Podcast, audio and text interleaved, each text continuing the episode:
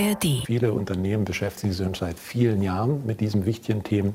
Aber dem einen oder anderen muss man da noch mal ein bisschen unter die Arme greifen und helfen. Theoretisch kann das BAFA, dieses Bundesamt, Strafen erlassen. Stand jetzt nach einem Jahr ist aber nicht ein Euro an, an Bußgeld erlassen worden. News Junkies. Verstehen, was uns bewegt. Ein Podcast von RBB24 Inforadio. Das Gemüse in unseren Supermärkten hat ja oft einen relativ weiten Weg zurückgelegt und oft kommt es da auch vor, dass man nicht unbedingt weiß, unter welchen Bedingungen beispielsweise Gemüse geerntet wurde. Ja, immer wieder gibt es Berichte über Menschenrechtsverletzungen, beispielsweise auf Plantagen in Südspanien. Um diese Menschenrechtsverletzungen möglichst klein zu halten, beziehungsweise sie am besten ganz zu vermeiden, gibt es seit einem Jahr das sogenannte Lieferkettengesetz. Unternehmen sollen überprüfen, ob in der gesamten Lieferkette des Gesetzes tatsächlich die Menschenrechte und auch die Umweltstandards eingehalten werden. Und unsere Kollegen von RBB 24 Recherche haben sich ja in den letzten Wochen sehr intensiv angeschaut, was in diesem Jahr mit dem Gesetz passiert ist und ob es auch tatsächlich so umgesetzt wird. Ja, wir können schon mal so viel verraten. Es gibt einige Startschwierigkeiten ein Jahr Lieferkettengesetz und das ist heute unser Thema bei den News Junkies. Wir sind Ann-Christine Schenten und Lisa Splanemann. Hallo. Bevor wir gleich unseren heutigen Gast Jan Wiese von RBB24 Recherche dazu holen, sollten wir vielleicht vorher noch mal ganz kurz klären, wie das Lieferkettengesetz eigentlich funktioniert. Genau, die Basics, die kennen wir ja jetzt. Im Grunde geht es darum, dass Unternehmen verpflichtet werden, die Einhaltung von Menschenrechten in ihren Lieferketten zu wahren. Das ist auf die gesamte Lieferkette bezogen, also vom Erzeuger bis hin zum Laden, in dem das Produkt später verkauft wird. Meist geht es da aber um globale Lieferketten. Also das bedeutet, Lidl, Aldi und Edeka, die müssen etwa überprüfen, ob sie selbst ihre Zulieferer und Vertragspartner auf der ganzen Welt unter menschenwürdigen Bedingungen produzieren. Und da gelten drei Punkte als zentral, nämlich der Schutz vor Kinderarbeit, das Recht auf faire Löhne und der Schutz der Umwelt. Aktuell sieht das Gesetz vor, Verstöße vor allem zu minimieren und Instanzen zu schaffen, die die Lieferketten der jeweiligen Unternehmen im Blick haben. Für die Durchführung sind allerdings die Unternehmen in erster Linie selbst verantwortlich. Also die müssen ihre eigenen Risiken in den Lieferketten erkennen, ermitteln und priorisieren. Also zum Beispiel schauen, wo produzieren wir eigentlich? Was gibt es da für Risiken für die Menschen? Aus welchen Ländern kommen kommen unsere Waren, welche Branche, mit welchen Branchen haben wir eigentlich zu tun. Das ist, wie wir gleich hören werden, tatsächlich recht aufwendig, weil die oft extrem viele Zulieferer haben. Letztendlich geht es aber darum, die Menschen innerhalb der Lieferketten zu schützen. Ein wichtiger Aspekt ist daher auch, dass den Mitarbeitenden in der gesamten Lieferkette ermöglicht werden muss, Missstände zu melden und sich zu beschweren. Das klingt erstmal sinnvoll. Wir schauen uns aber gleich mal an, wie zielführend diese Maßnahme eigentlich nach aktueller Rechtslage in Deutschland überhaupt ist. Das Lieferkettengesetz gilt jetzt seit einem Jahr, allerdings bisher nur für große Unternehmen. Ab 1. Januar ändert sich das dann allerdings. Da müssen sich nämlich auch mittelständische Unternehmen, also ab 1000 Mitarbeitern, an das Lieferkettengesetz halten. Die mussten sich jetzt in den vergangenen Monaten genauer darauf vorbereiten. So, und da kommt jetzt unser RBB24-Recherchekollege Jan Wiese ins Spiel. Der hat sich nämlich gemeinsam mit seinem Kollegen Fabian Grieger angesehen, wie sich die mittelständischen Unternehmen genau darauf vorbereiten. Und die haben sich ein Unternehmen ganz genau angeschaut. Hallo Jan. Hallo. Ihr wart ja vor Ort beim Cornelsen Verlag und ab 2024 haben wir gerade schon erklärt, gilt das Gesetz für Unternehmen mit mindestens 1000 Arbeitnehmerinnen im Inland. Was ändert sich dadurch für den Verlag? Was haben die euch erzählt? Der Verlag, der muss sich jetzt äh, an umfangreiche sogenannte Sorgfaltspflichten halten, also die muss er erfüllen. Da geht es um äh, relativ einfach umzusetzende Dinge wie einen Menschenrechtsbeauftragten äh, zu, zu installieren. Das haben viele schon. Oder eine Grundsatzerklärung zu machen. Das sind wirklich einfache Sachen. Die harten Brocken sind ein Risikomanagementsystem aufzusetzen, um diese zigtausenden Lieferanten überhaupt irgendwie analysieren zu können, ob es da ein Risiko gibt für Menschenrechtsverletzungen oder nicht. Da ist so der Cornesen Verlag mit seinen 3000 Lieferanten eher noch eine kleine Nummer. Also äh, zum Beispiel Lidl, die ja jetzt sich schon ans Gesetz halten müssen, die haben 100.000 Lieferanten nur für den Obst- und Gemüsebereich. Genau, also es ist ja relativ komplex, dann auch das erstmal vorzubereiten. Wie macht Cornelsen das denn? Ganz konkret haben die jetzt eine Software entwickelt, ähm, um sowas, um, um diese Fragebögen zum Beispiel, die sie jetzt an ihre Lieferanten verschicken, äh, organisieren zu können. Den Rücklauf zum Beispiel. Das muss dann ja auch in irgendeine Datenbank rein. Irgendwie muss ja analysiert werden, wo sind denn jetzt mögliche Risiken und wo müssen wir jetzt genauer hinschauen. Also dafür haben sie eine eigene Software in Auftrag gegeben. Sie haben jetzt einen Fragebogen entwickelt. Menschenrechtsbeauftragten, wie gesagt, haben sie sowieso. Ähm, das sind alles Dinge, die werden jetzt dann immer weiter verfeinert. Am Ende müssen sie dann auch einen Bericht abgeben bei, bei der Kontrollbehörde, dem Bundesamt für Wirtschaft und Ausfuhrkontrolle, damit das dann wiederum sehen kann, ob Cornelsen das alles gemacht hat. Klingt ja so, dass sich Cornelsen da wirklich mit dem Thema auseinandergesetzt hat. Ist das denn ein Einzelfall oder ist das ein Fall von mehreren? Nein, Einzelfall nicht, das würde ich nicht sagen, aber ähm, die Firmen scheinen schon mit unterschiedlich viel Enthusiasmus dabei zu sein, sag ich mal. Also das ist das, was wir aus vielen Hintergrundgesprächen erfahren, auch aus einer Studie, die uns jetzt exklusiv vorliegt, ähm, das schon auch ein bisschen vom Unternehmen und von dem Geist, der in dem Unternehmen steckt, äh, abhängt, ob man sich diese Herausforderung stellt oder ob man eher ähm, sagt, nee, das ist uns alles zu viel und das kommt jetzt auch noch dazu. Wie seid ihr denn insgesamt in eurer Recherche vorgegangen? Also gerade beim Thema Lieferkettengesetz könnte ich mir vorstellen, dass da Firmen nicht sofort sprechen wollen bzw. können. Nee, das ist nicht ganz einfach, weil das ähm, auch immer Betriebsgeheimnisse betrifft. Ähm, keiner will da seine Lieferanten eigentlich offenlegen, vor allem nicht die Ketten. Oft wissen sie selber nicht mal über ihre Ketten Bescheid. Äh, zum Beispiel ähm, äh, Supermarktketten, die, die kaufen ihre Lebensmittel über Agenturen ein. Und wer dann wiederum hinter den Agenturen steckt, das interessiert die dann schon gar nicht mehr. Die sagen einfach, wir brauchen jetzt morgen so und so viele Tonnen Tomaten, das ist unser Preis holt die uns. Und wo die herkommen, das, das wissen sie dann selber nicht. Das klingt ja alles äh, noch so ein bisschen nach Übergangsphase. Hat denn eure Recherche auch ergeben, dass viele Unternehmen noch Probleme damit haben, tatsächlich das Lieferkettengesetz umzusetzen. Ja, genau das hat die Recherche ergeben. Ähm, wir haben Einblick in eine äh, exklusive Studie ähm, bekommen können, die erst Anfang kommenden Jahres veröffentlicht wird. Ähm, das ist eine Studie des Bundesverbands Materialwirtschaft, Einkauf und Logistik. Das äh, beinhaltet genau die Unternehmen, die wirklich mit diesem Thema beschäftigt sind, Einkauf nämlich. Und danach haben viele Unternehmen immer noch zum Teil heftige Probleme mit diesen Anforderungen des Lieferkettengesetzes umzugehen.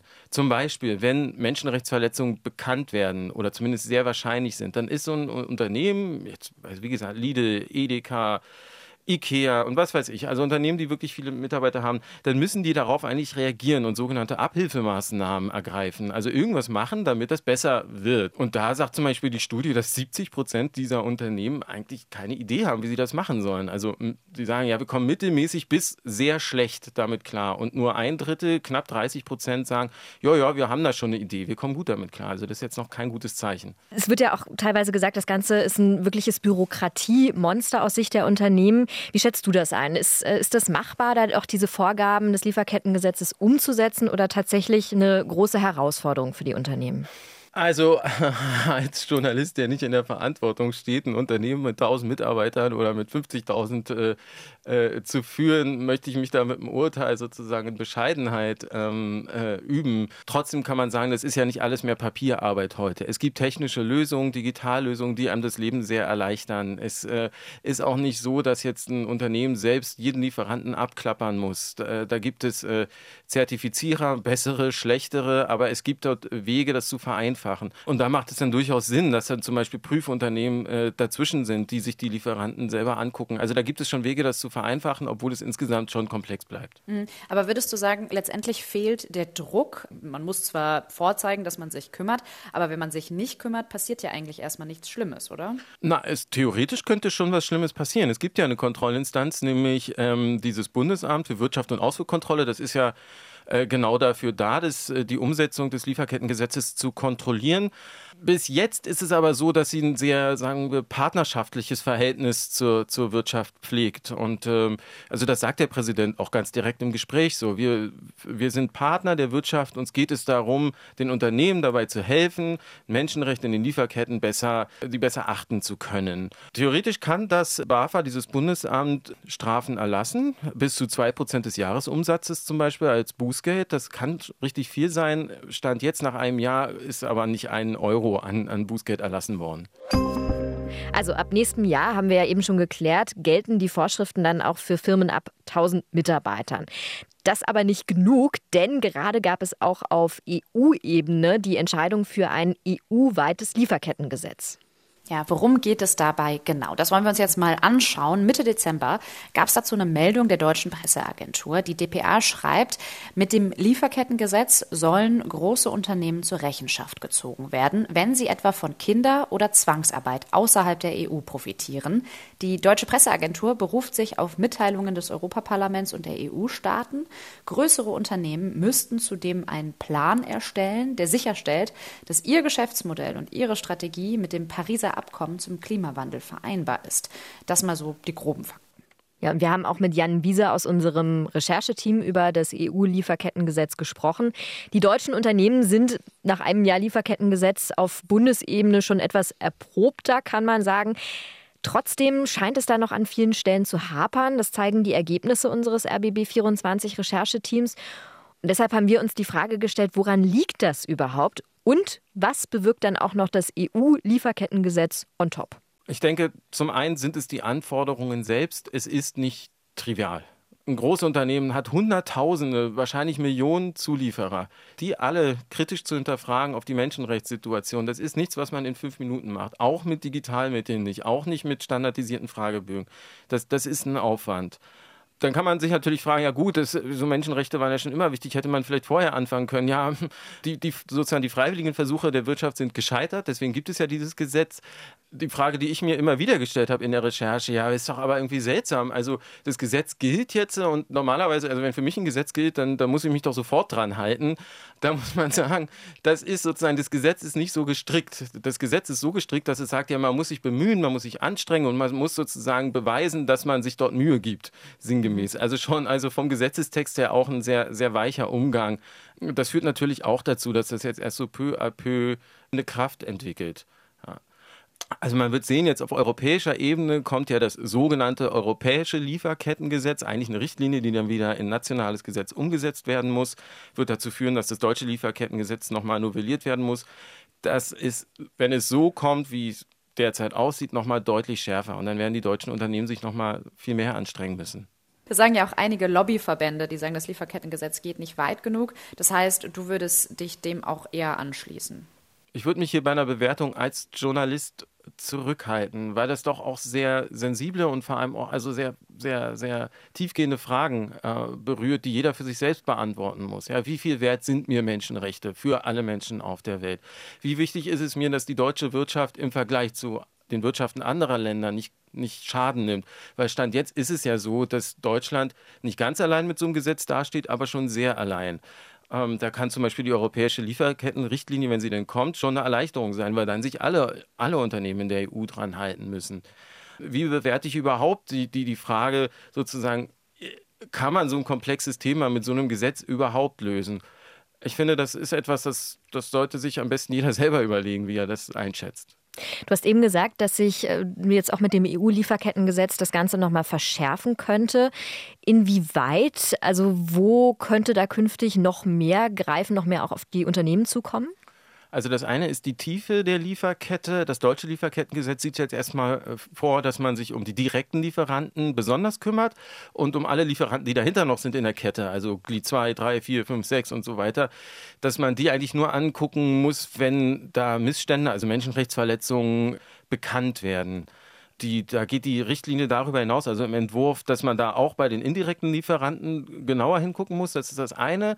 Und das andere, sehr bedeutend ist, dass man den Betroffenen von Menschenrechtsverletzungen das Recht einräumen möchte, Zivilklage zu erheben gegen die Unternehmen in Deutschland. Wenn die ihre Sorgfaltspflichten verletzt haben, dass ich dann vom Gericht klagen kann und Schadenersatz äh, verlangen kann. Das ist nämlich jetzt nicht so nach dem deutschen Gesetz, das ist ausgeschlossen. Ich hatte jetzt nochmal gelesen, dass es schon die Verpflichtung gibt, so eine Art Beschwerdekanal einzurichten. Absolut. Mhm. Das ist aber nicht gleichbedeutend mit einer Möglichkeit Zivilklage. Nein, der, der, diese, diese Beschwerdemöglichkeit, das meint, dass so ein Unternehmen eine, irgendetwas einrichten muss, also wie ein Briefkasten, mhm. oldschool, ja, oder ein E-Mail-Postfach, äh, von dem man dann aber auch wissen können muss, als äh, Arbeiter oder Erntehelferin beim Zulieferer, der in Indien zum Beispiel ist. Also Beschwerdemöglichkeit meint, dass ich mich als äh, Arbeiter, Erntehelfer bei dem Unternehmen in Deutschland melden kann und sagen kann, ey, hier bei uns läuft was nicht richtig, bitte überprüft das.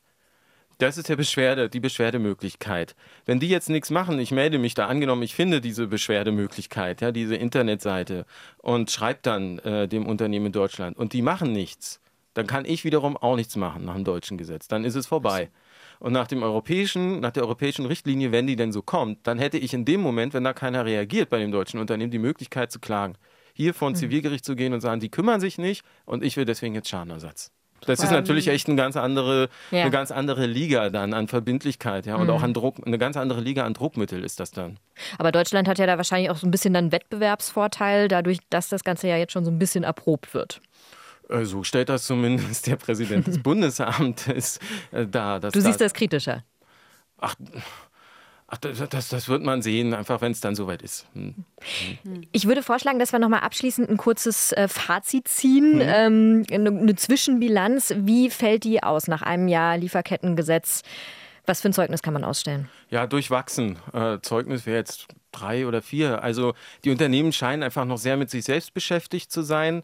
Ist ja auch keine einfache Zeit insgesamt, muss man sagen. Also es geht noch sehr darum, überhaupt die Prozesse zu, zu installieren, die das Gesetz verlangt, zu gucken, funktioniert das jetzt, was funktioniert nicht. Bei den Betroffenen in den Lieferketten selber kommt da noch nicht so viel an bisher. Lisa, ich würde vorschlagen, lass uns abschließend mal die Frage klären, wieso ist ein Lieferkettengesetz überhaupt so wichtig? Lieferketten sind oft lang, auch teilweise schwer durchschaubar, weil viele Zwischenhändler, viele Subunternehmen involviert sind. Und häufig kommen ja auch Produkte, Bestandteile aus weit entfernten Ländern, legen damit dann lange Produktionswege und Handelsstrecken zurück. Ja, und da ist Transparenz natürlich eigentlich besonders wichtig, um nachvollziehen zu können, woher kommt das Produkt, werden gute Arbeitsbedingungen in den Fabriken eingehalten, wie nachhaltig ist das alles. Die Initiative Lieferkettengesetz, die sagt, äh, die globalen Folgen für Umwelt und Klima durch das Handeln europäischer Unternehmen, die seien gewaltig. Betroffen seien vor allem Natur und Menschen im globalen Süden, die viel weniger zur Klimakrise beitragen. Und diese Initiative sagt auch, ein starkes EU-Lieferkettengesetz könne das ändern. Wir haben ja auch eben im Interview mit Jan Wiese aus dem RBB24 Rechercheteam gehört, die freiwilligen Versuche der Wirtschaft seien bisher gescheitert, so das Zitat. Ein Lieferkettengesetz bietet ja wahrscheinlich durchaus mehr Orientierungshilfe für die Unternehmen, legt auch natürlich ganz klare Standards fest. Ja, oder erhöht im Zweifel mit Sanktionen auch den Druck. Das war's von uns für heute. Und falls ihr jetzt aber noch weiter hören möchtet, dann haben wir an dieser Stelle noch einen Podcast-Tipp für euch. Und zwar KI und jetzt, wie wir künstliche Intelligenz leben wollen. Ist übrigens ein neuer Podcast vom RBB und dabei geht es eben um neue Entwicklungen und Trends. Alles rund ums Thema künstliche Intelligenz mit Blick auf konstruktive Ansätze oder Lösungen und zu hören zum Beispiel in der ARD-Audiothek. Wo ihr uns natürlich auch findet, die News Junkies. und ihr könnt natürlich auch immer gerne ein Abo dalassen oder ihr schreibt uns Feedback an newsjunkies.inforadio.de. Wir sind morgen wieder mit einer neuen Folge dabei und sagen Tschüss, bis dann. Ciao, bis dann. News Junkies. Verstehen, was uns bewegt. Ein Podcast von RBB24 Inforadio. Wir lieben das Warum.